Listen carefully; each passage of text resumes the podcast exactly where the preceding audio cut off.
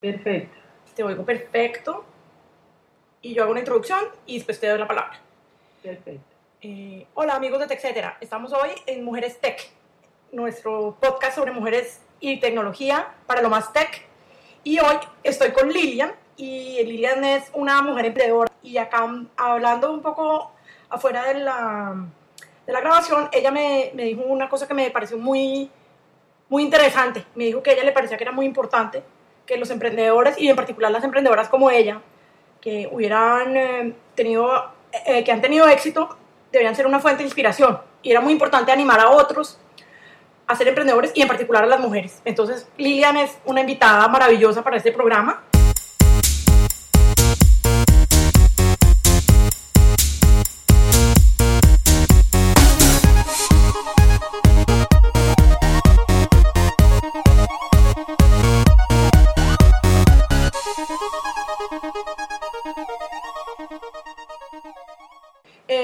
Lilian, ¿cómo estás? Hola Catalina, muy bien, muchas gracias por tenerme en cuenta. Eh, bueno Lilian, eh, la primera pregunta obviamente es que nos cuentes un poco quién eres. Bueno, yo voy a cumplir este año 50 años, estoy emocionada con mi medio siglo. Eh, Buenísimo. en Bogotá, estudié en una escuela pública mi primaria y ahí escogieron niños para estudiar en el colegio alemán estudié becada en el Colegio Andino y de ahí como es una relación mía con Alemania, que me gané pues por suerte también una beca para estudiar en Alemania y ahí además me casé, total, mi segunda patria es Alemania. Y tengo bastante esta formación. Eh, trabajé en Europa después de estudiar en Alemania y en Inglaterra y aprendí todo lo que es el Business Analytics, el manejo de información, que en ese entonces, cuando llegué, decidí, porque yo desde niña soñé con ser empresaria, eh, tenía muchos referentes, especialmente hombres, por eso me parece importante también dar opción de referentes mujeres y más en tecnología, que también es un campo difícil. A mí me entrevistan mucho por eso, porque en vez de subir cada son menos las mujeres que se animan a ser técnicas, a ser ingenieras y a este reto porque es pesado, la verdad es que es pesado pero pues a mí se me facilitaban las matemáticas y por eso me animé a ser ingeniera de sistemas y pues me encanta lo que hago. Mm, hace 20 años eh, ya estaba decidida a volver a Colombia y a tener emprendimiento. Mi esposo me, me acahueteó, me ayudó y arrancamos y mi papá, papá fue fabuloso apoyándome. Y pues ya tengo una empresa que, que fue pionera absoluta en todo lo que es analytics en Colombia, en manejos de riesgo, en credit scoring. Hoy en día seguimos siendo número uno en, esa parte. Y pues eh, recibí inversión hace poco y sigo pues con, con esa expectativa de, de, seguir creciendo y seguir dando trabajo de, de alto impacto y seguir apoyando a, especialmente nosotros trabajamos con bancos, instituciones financieras, telecomunicaciones y servicios públicos donde hay pues eh, la necesidad de tomar decisiones inteligentes eh, masivas y es donde mejor aplica los modelos que trabajamos. Es un poquito sobre mí. Tengo un hijo precioso que me costó 15 años de oración fuerte, que nos concedió. Entonces, aunque ya tengo 50, apenas mi chiquito tiene 10. Pues me parece. ¿Qué hace tu empresa? ¿Cómo, ¿cómo llego a tu empresa? ¿Qué, qué pide un banco? ¿Cómo ¿Qué problemas resuelves? Ese tipo de cosas. Perfecto sea, cuando tú solicitas un crédito como persona natural, hay que hacer un análisis sobre la capacidad de pago y la probabilidad de pago que son diferentes. Porque tú tienes, puedes tener dinero, pero a futuro puede ser difícil o puedes tener la tendencia a desordenarte y no pagar o incluso tener un fraude. Entonces, esa detección se hace con, con, modelos econométricos y, pues, y modelos de inteligencia. Esos modelos los hacemos nosotros.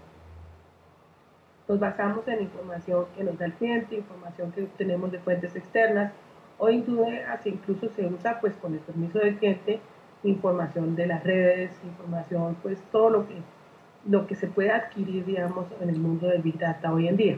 Entonces lo que nosotros hacemos es ayudar a facilitar la toma de decisiones con base en modelos inteligentes. Es lo que hacemos y pues un, ejemplo, un, un banco quiere que, y, pues tenemos varios clientes como Bancolombia, quiere poder otorgar fácil y rápido en el punto de venta un crédito para que la persona pueda salir con su dinero eh, de una vez y pues utiliza nuestros servicios tanto de software como todo lo que es la parte, digamos, inteligente detrás.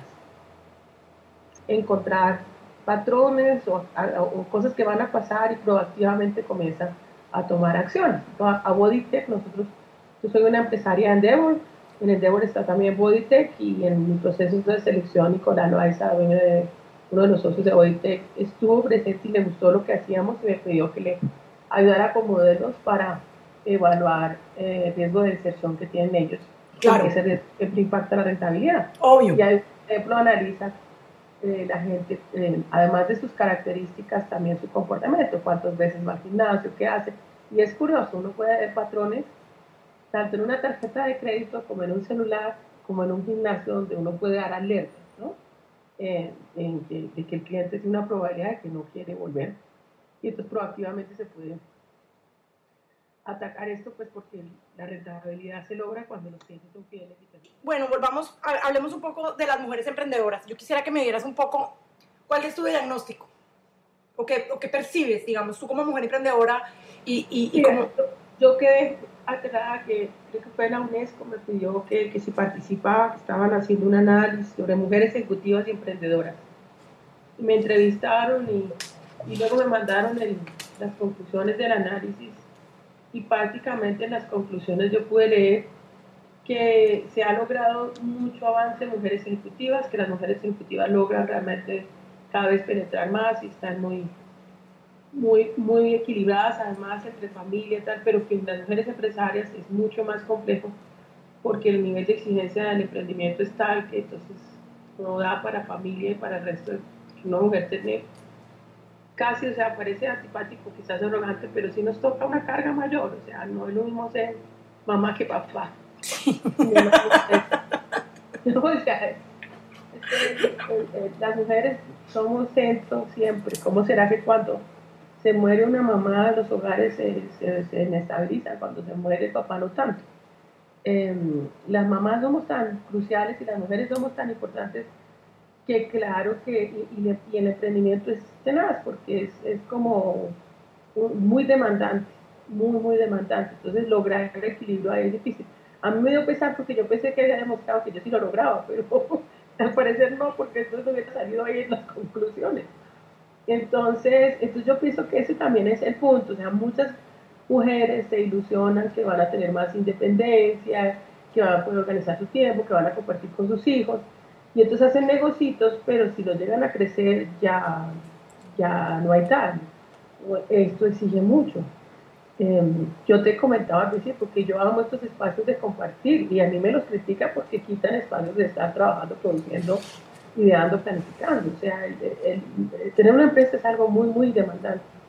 Entonces pienso que eso también es un poquito lo que hace que para las mujeres sea más difícil dar el paso, quizás de pronto tener un, espacio de consultorías, tener un espacio de algún trabajo independiente, hasta ahí, digamos, a, pero ya llegar al gran emprendimiento eh, se vuelve un poquito más difícil para las mujeres.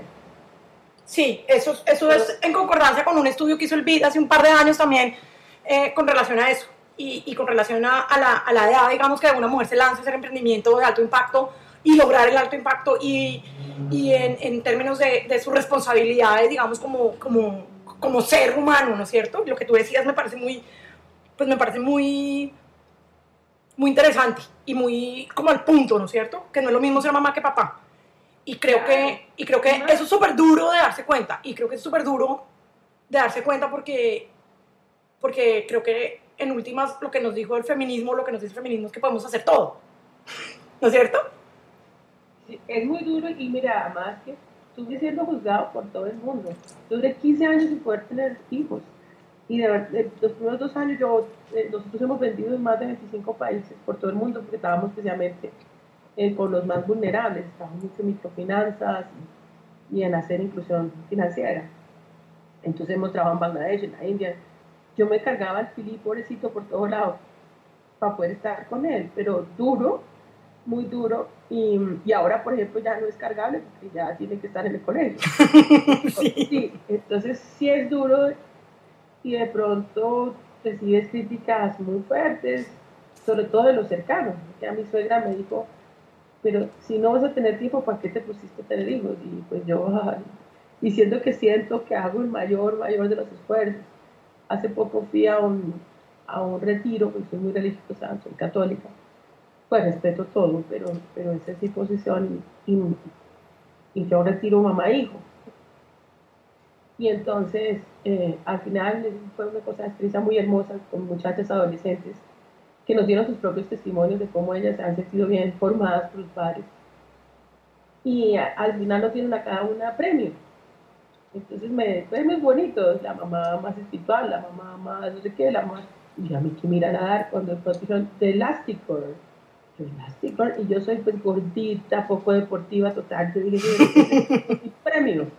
Cuando no, ese premio es para Liliana, yo la admiré como que, porque es increíble lo que tú te estiras para alcanzar el tiempo, para poder hacer de todo, para tener presencia con tu hijo, para tener presencia con tu empresa.